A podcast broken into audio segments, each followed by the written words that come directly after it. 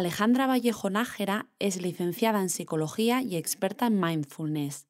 Además, ha escrito los libros Eres más de lo que piensas o Mil cosas que debes saber sobre ti mismo para ser más feliz, entre otros. Nos hemos calzado las botas para caminar con ella por la Carballeira de Francos. Aquí, bajo la sombra de los árboles, Alejandra nos enseña a identificar todas las emociones que nos irán asaltando mientras hacemos el Camino de Santiago. Soy María Fernández Miranda y esto es Las Lecciones del Camino, un podcast de WeLife para correos. De la mano de distintos expertos en salud física o mental, te ayudaremos a sacar el máximo partido a la experiencia del Camino de Santiago. Alejandra, muchísimas gracias por caminar conmigo. Bueno, caminar es una suerte, un privilegio y tenemos aquí el camino más importante del, mundo, el camino espiritual más importante del mundo, que es el Camino de Santiago. ¿Cuántas veces has hecho tú el camino o etapas? He hecho etapas muchas veces. La primera me aventuré sola y la experiencia tengo que decir que no me gustó demasiado hacerlo sola, pese a que mucha gente piensa que esa es la maravilla. Quizá porque no escogí las etapas ideales para hacerlo sola.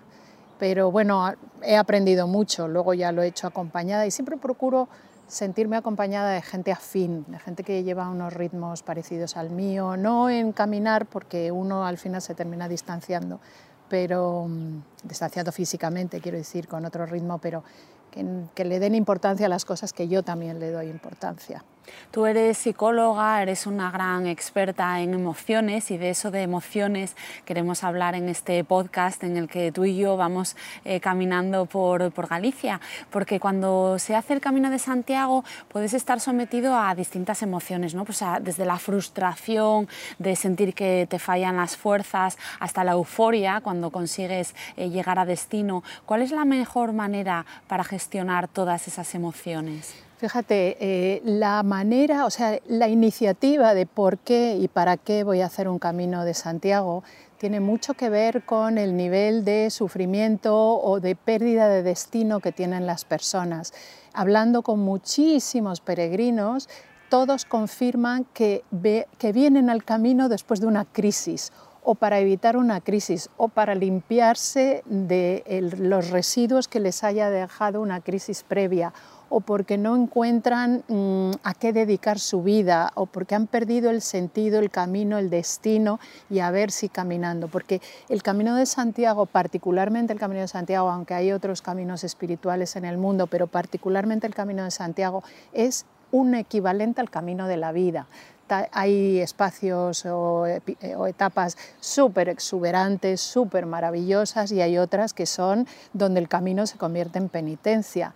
Entonces, el caminar, por otro lado, da una, eh, da un ritmo, un movimiento pausado, donde la persona puede pensar, donde la persona se puede liberar, donde la persona puede tomar decisiones acerca de qué sí, qué no y qué jamás.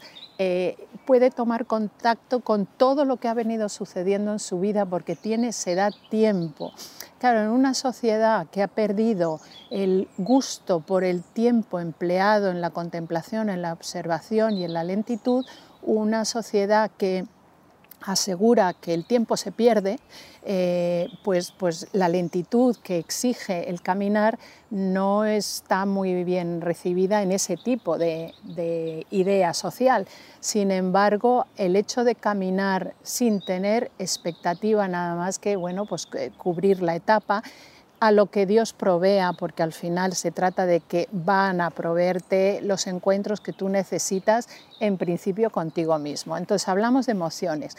El mundo emocional ahora mismo también hay la tendencia de que hay que gestionarlo y a mí me parece un gran error porque las emociones son las que son y están para lo que están porque tienen una utilidad, incluso las llamadas aflictivas que la gente las llama negativas. No son negativas en absoluto. Las emociones tienen un propósito y es avisar, avisar de que algo va bien o que algo no va bien. Entonces, hay muchas más emociones aflictivas que positivas. Por ejemplo, en realidad compiten cinco aflictivas contra una sola positiva. ¿Cuáles son las aflictivas? Son la tristeza, el miedo, la rabia, el asco y la vergüenza. La vergüenza que es humillación, sentimiento de humillación, contra la única positiva que es la alegría.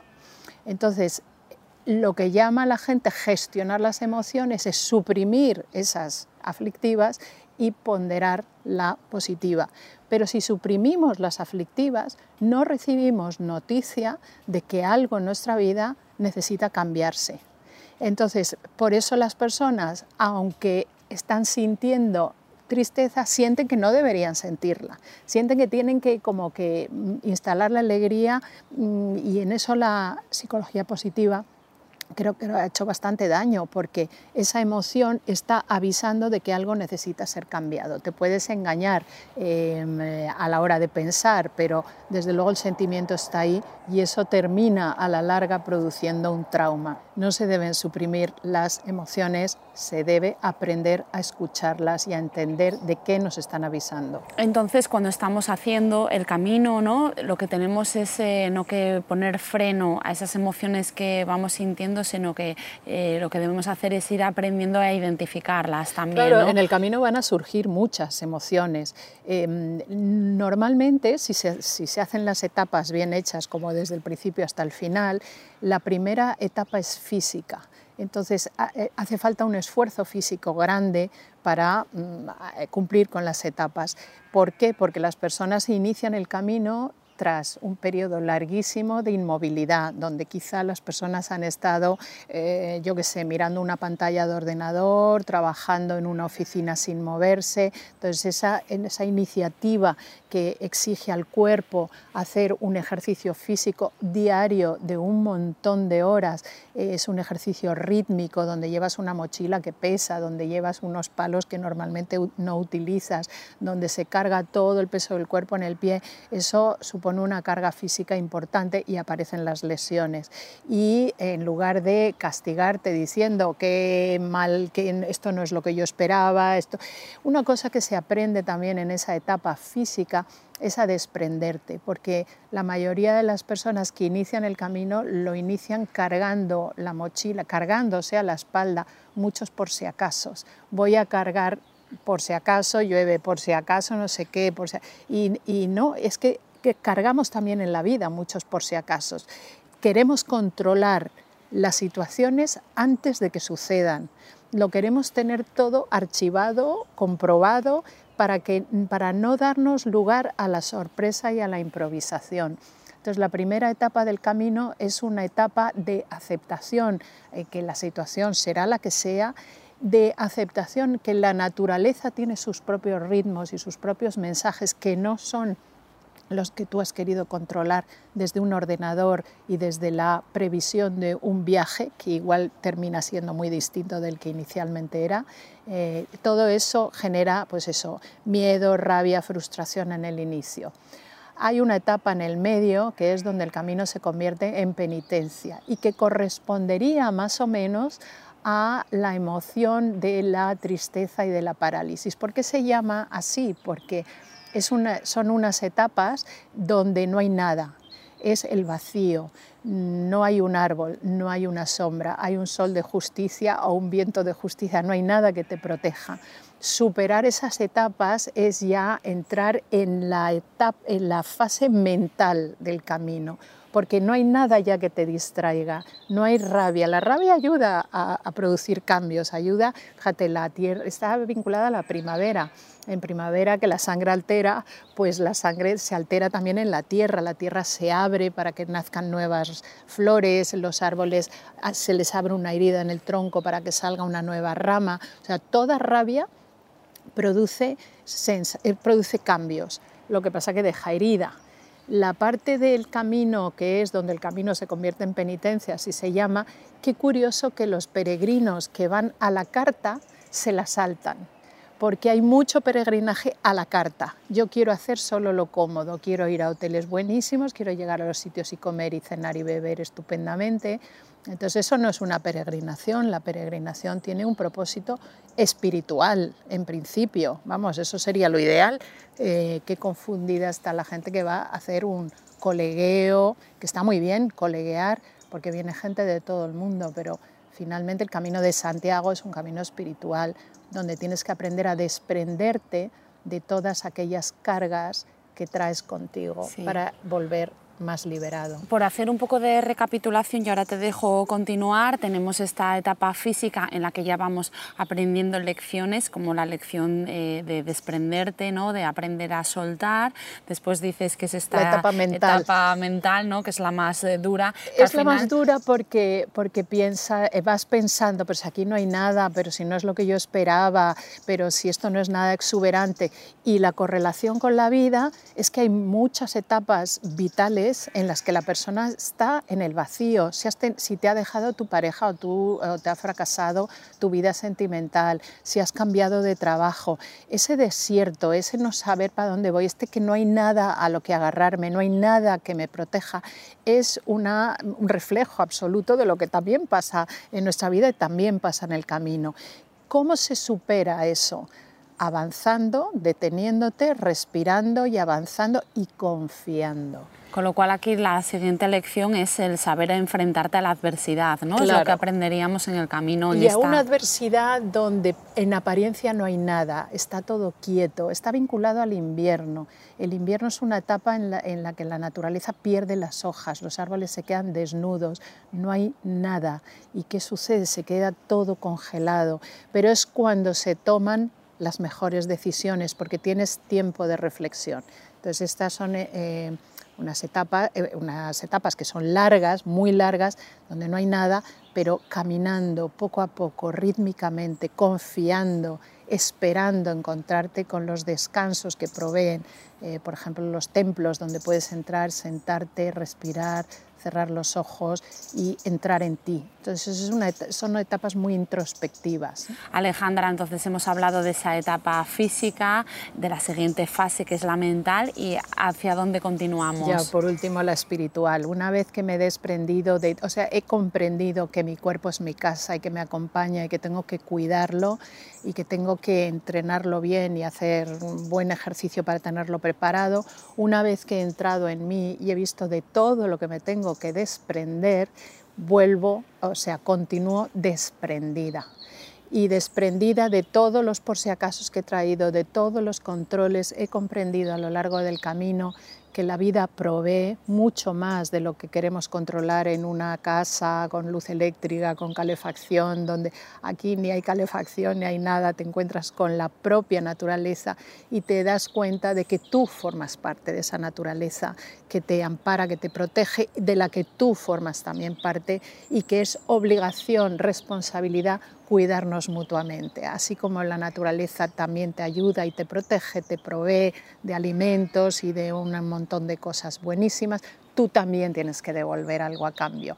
Y es justo ya cuando llegas a Santiago. En realidad la llegada a Santiago es, he llegado, pero he llegado ya limpio de todo lo que traía desde, desde casa. Se peregrina saliendo andando desde casa. Esto es lo ideal. bueno, todavía nos queda a ti y a mí un buen tramo para llegar hasta Santiago. Con todo esto que nos estás contando, Alejandra, me pregunto si no habría tenido yo que venirme hasta aquí habiendo hecho un ejercicio de preparación mental. ¿Es necesario? Yo creo que sí. Sin embargo, la preparación mental muchas veces te la da la crisis de la que sales. De hecho, ya he comentado antes que la mayoría de la gente, bueno, eh, otra cosa es querer hacer la excursión con amigos o querer vivir una experiencia que está de moda, pero no se vive el camino de verdad. El camino de verdad normalmente se empieza para encontrarle un sentido a tu vida que en, este, en tu circunstancia, tus hábitos normales, de repente has perdido. Alejandra, estamos hablando de la aproximación al camino desde una crisis o como mero entretenimiento, pero también hay mucha gente que viene al camino como una promesa, ¿no?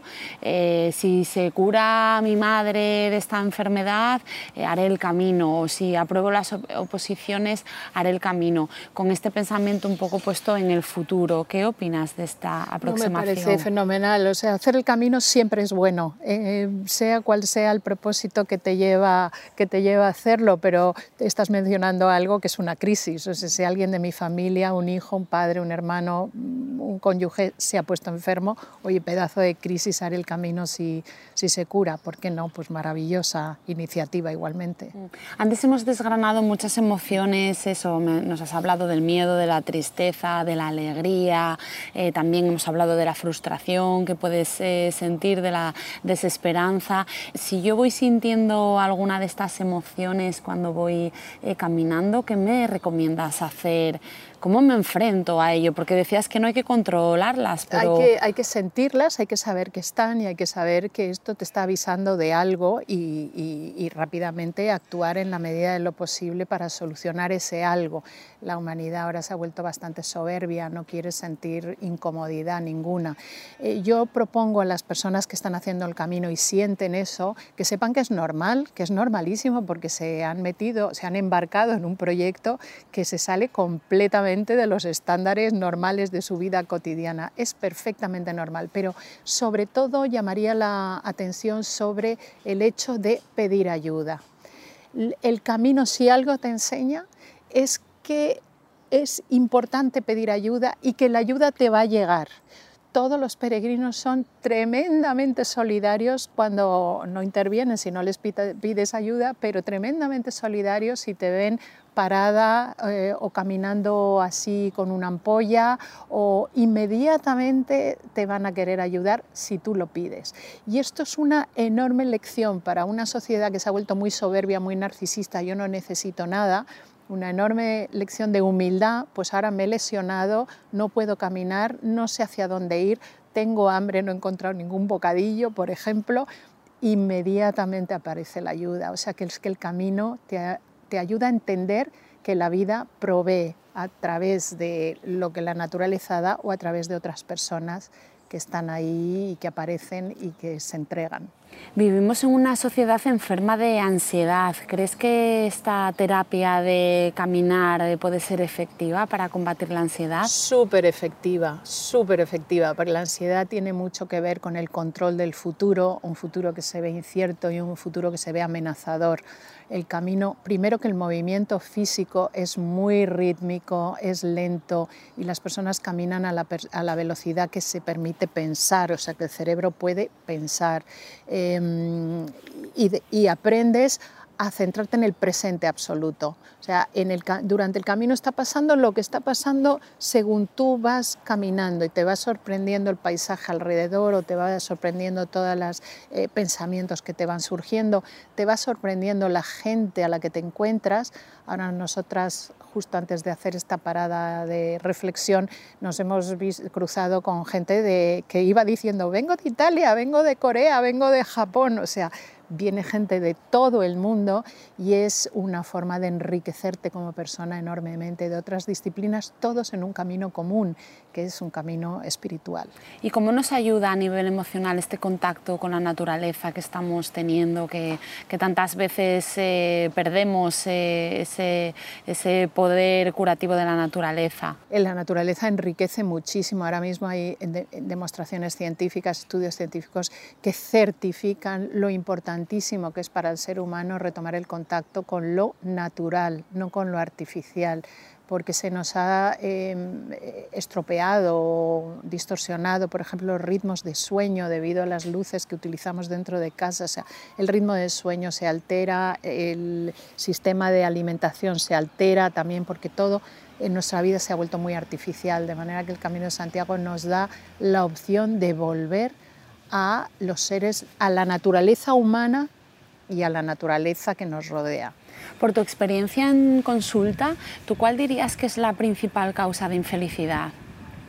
Yo creo que la, necesidad de querer eh, vivir una vida forzadamente feliz, el no aceptar que la vida tiene reveses, tiene complicaciones y que la inteligencia que tenemos existe para solucionar esos problemas. Tenemos un montón de recursos, pero la sensación de que de que yo no debo ser infeliz o no debo tener problemas hace que las personas en lugar de quererlo solucionar se empiecen a quejar. Se quejan porque creen que la vida tiene que ser mejor de lo que es o porque los demás no hacen lo que a uno le gustaría o porque yo soy muy torpe.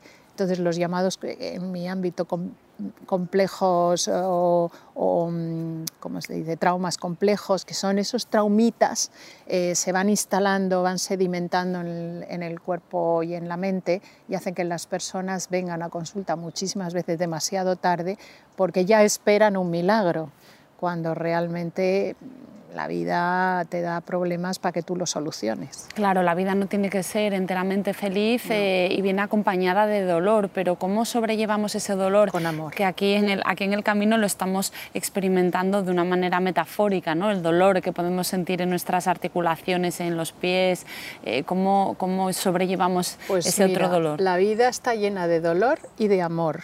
La cuestión es a qué le damos más peso, porque el amor, dicho así, no es que venga el hombre o la mujer de mi vida y me lo vaya a encontrar en el camino y me resuelva toda la vida. No, no, no. El amor empieza por el cultivo de la salud, por el cuidado del propio cuerpo para poder hacer el camino y también el de la vida, por el cuidado de uno mismo, por por cultivar, y nunca mejor dicho, el cultivo, la agricultura, todo lo que tiene que ver, el cuidado eso empieza por uno mismo, porque si tú no te cuidas, no hay derecho que esperes que venga otro a cuidarte, salvo si te pones enfermo y entonces, pero, pero, mm, pero no todo el tiempo. Quiere decir que es que hay que cuidarse y hay que darse amor para poderlo dar también a los demás. Antes decías que a ti no te gustaba hacer el camino sola, pero sí que es verdad que es una oportunidad para hablar con desconocidos. El abrirse a gente desconocida eh, nos puede también ayudar a, ser menos egocéntricos quizá. Claro, sin duda. Eh, a mí no me gustó hacer el camino sola porque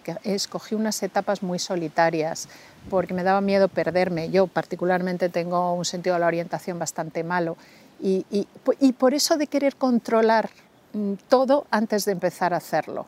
Entonces eh, tenía tanto miedo de perderme, no me hubiera perdido en la vida, porque es que eh, esa, esa, etapa son caminos completamente rectos, no hay pérdida, ¿no? Pero quise controlar inicialmente y me equivoqué porque escogí precisamente la etapa de donde el camino se convierte en penitencia, en lugar de haber empezado por donde se empieza, porque esto está trazado con muchísimo criterio, claro. ¿Y qué pasa con la intuición, Alejandra? Que sé que tú has desarrollado incluso un juego de naipes ¿no? para, para entrenar la intuición. ¿De qué manera puede ayudarnos en el camino la intuición? mucho, eh, muchísimo, se desarrolla continuamente a cada paso que das, porque la intuición tiene mucho que ver con el presente, estar en el presente y entender lo que el presente te está anunciando, te está diciendo. La intuición la marcan, la, o sea, la voz de la intuición realmente es el cuerpo, son las emociones. Y de hecho lo, decimos, eso me, huele mal, esto me sabe raro, eh, no lo vi claro o lo vi claro. Entonces utilizamos terminología física para describir una eh, sensación donde tú sabes lo que sabes, pero no sabes por qué lo sabes, pero tu cuerpo sí que lo sabe.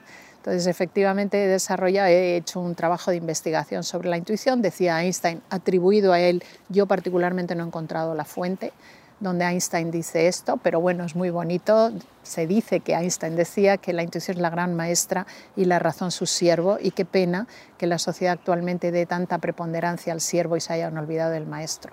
Los psicólogos siempre habláis de que no hay que reaccionar, sino que hay que responder, ¿no? En vez de, en vez de reaccionar, eh, responder y lo que todos hacemos es eh, reaccionar. Otra lección práctica que quiero que nos des hoy aquí, cómo, cómo aprendemos a, a responder. Claro, la reacción sucede cuando la persona inhibe, bloquea, eh, calla, oculta esa emoción aflictiva que está sintiendo hasta que la olla explota. Entonces no hay que dejar que la olla explote, hay que simplemente tomar conciencia. Estoy sintiendo rabia, ¿qué me pasa? Pues que, quería que el camino fuera distinto o la etapa que estoy haciendo fuera distinta o quería encontrarme a gente que me resulta agradable y va un poco a lo suyo. Em, empiezan todas esas sensaciones de que la vida no me está dando lo que yo quiero y, y cuando lo inhibo lo aguanto, lo aguanto, lo aguanto, de repente exploto. ¿no? Es mucho mejor idea pararse en ese momento, reconocer lo que la emoción te está avisando qué puedes hacer para solucionarlo lo mejor posible, qué puedes hacer para pensar de otra manera y verlo desde otra perspectiva y, actuar y, efectivamente responder y no reaccionar. Todo esto que me cuentas me lleva a otro término que también relaciono mucho con el camino y es el de la humildad. Absolutamente, o sea, antes te decía que lo que más se puede aprender en el camino es que el camino provee, pero tú tienes que estar abierto a que, a que te den, no tienes que tener la soberbia de decir yo puedo con todo, si me he lesionado me aguanto, pues si me salen ampollas pues son mías, hay mucho de eso también. Eh, pedir ayuda, no puedo seguir caminando, alguien me lleva, alguien me ayuda, me tiene alguien un una, un, un, ¿cómo se llama? Una, un apósito, lo que sea, para ponerme en el pie. Eh, me he quedado sin agua, humildad y pedir ayuda. Si no pedimos ayuda, que esta es una sociedad que pide muy poca ayuda, si no pedimos ayuda estamos inhibiendo a alguien la posibilidad de sentirse útil. A todos nos encanta sentirnos útiles cuando podemos hacer algo por otro. ¿Y qué pasa si sentimos la tentación de tirar la toalla? Esa se siente muchas veces. O sea, lo que hay que saber cuando uno quiere hacer el Camino de Santiago en etapas largas y durante mucho periodo de tiempo es que vas a tener enormes tentaciones de tirar la toalla, como en la vida, como en la vida.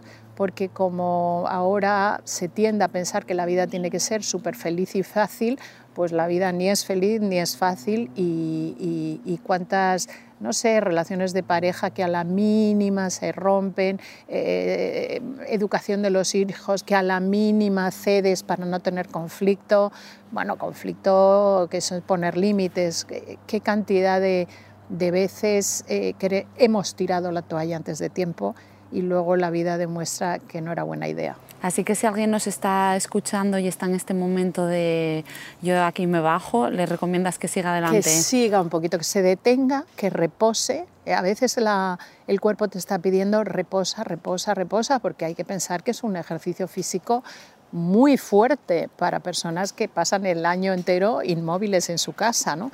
Entonces, comprender que pueden reposar, que no pasa nada. Si es que el factor tiempo juega a tu desfavor. Cuando se piensa que hay que cubrir etapas en unos tiempos cronológicos que los decide alguien, pero que tu cuerpo igual no los decide. Responder al cuerpo, respetarlo, descansar cuando se debe descansar, aunque no hayas cubierto la etapa. ¿Y, quién, y qué más da? O sea, si es que lo que estás haciendo es un trabajo de autocuidado y de cuidado del otro y de cuidado de la naturaleza.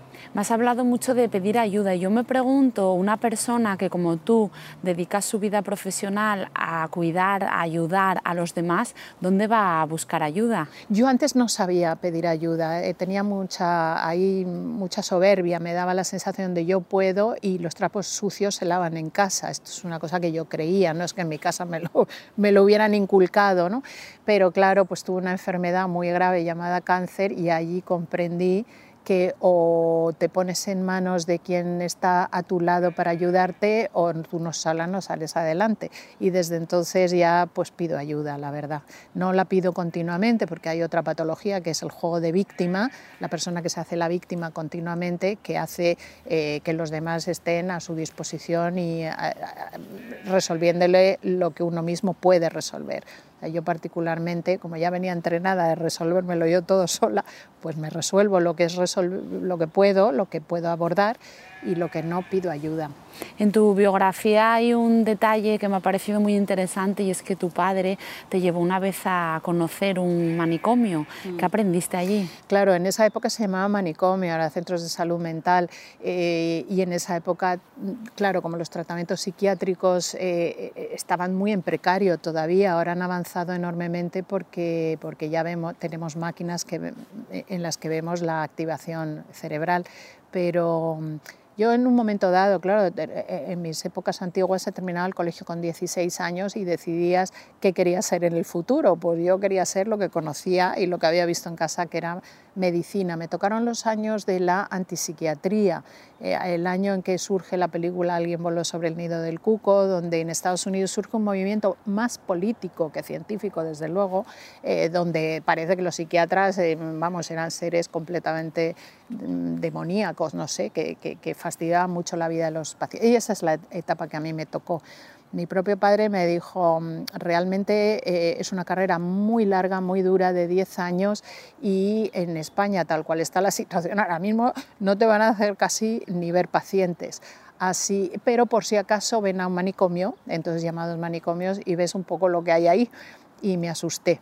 La verdad, me asusté. De hecho, hoy día, a pesar de lo que ha avanzado la medicina, sobre todo la medicina de la salud mental, Hoy día cualquier persona puede visitar un departamento de oncología, traumatología, eh, dermatología, cualquier departamento en un hospital se puede visitar libremente, menos psiquiatría. Para ir a psiquiatría tienes que pedir permiso, hay rejas en la puerta, tocas un timbre para que te abran. O sea, em, la enfermedad mental es la enfermedad más violenta que hay sin embargo, de la que más se habla hoy en día, cada vez más. Afortunadamente, eh, sí, afortunadamente, pero como todo tiene luces y sombras, muchas veces no en mi caso, que ya no paso consulta, pero mis colegas me dicen que están viendo casos de personas que acuden a, a, terapia por realmente tonterías, o sea, cuestiones que son una cuestión de falta de madurez, básicamente. O sea, no todo te lo va a resolver otro porque le puedas contar tus penas a otro, que no van, la mayoría de la gente no va a contar sus penas, va a contar unas penas que no sabe resolver, pero el, trabajo del buen terapeuta es ayudar a la persona a entender que tiene recursos para resolver sus penas. El terapeuta no te resuelve nada, te ayuda a entender que tú puedes hacerlo y que tienes los recursos para hacerlo. Lo cual nos lleva, Alejandra, al punto que hemos tratado anteriormente, que la vida está llena de dificultades, como de dificultades está lleno el camino de Santiago. De todas estas lecciones que hoy nos has estado contando, ¿con cuál te quedarías tú? ¿Cuál es tu gran lección del camino? Que el camino tiene etapas muy difíciles y también tiene etapas maravillosas y tremendamente exuberantes, igual que en la vida. Por ejemplo, en terapia, cuando viene alguien para quejarse de las tragedias de su pasado, yo le invito a pensar la enorme cantidad de cosas buenas que le han pasado también. O sea que la vida es amor y dolor dónde pones más el peso y es responsabilidad de cada uno eh, ponerlo en la parte del amor desde el autocuidado, ahí por ahí podemos empezar. Pues Alejandra, estamos ya casi llegando a nuestro hospedaje, a este sitio que se llama Parada de Francos, donde hemos decidido alojarnos. ¿Qué te parece si vamos a ver si Correos ha traído ya nuestro equipaje? Bueno, qué, vale, qué maravilla, porque fíjate el peso que traeríamos en la espalda, o sea, qué suerte. Pues, pues vamos, a ver si ha llegado, ¿eh? ¿Habrá llegado Correos? Vamos allá, gracias Alejandra. Hola. Hola, buenos días. ¿Qué tal? Muchas gracias. Qué puntualidad. Muchas gracias. Tener el equipaje aquí, pues muy bien, muy bien, cansadas, pero... Esto es una maravilla que nos traigáis esto, nos da la vida, ¿eh? Fíjate llevar esto, María. Tener aquí la maleta y la mochila. Es, una comodidad. Claro que sí, pues, pues nada, gracias. gracias. A descansar. Seguimos. Hasta luego. A descansar. Correos. Parte de tu camino.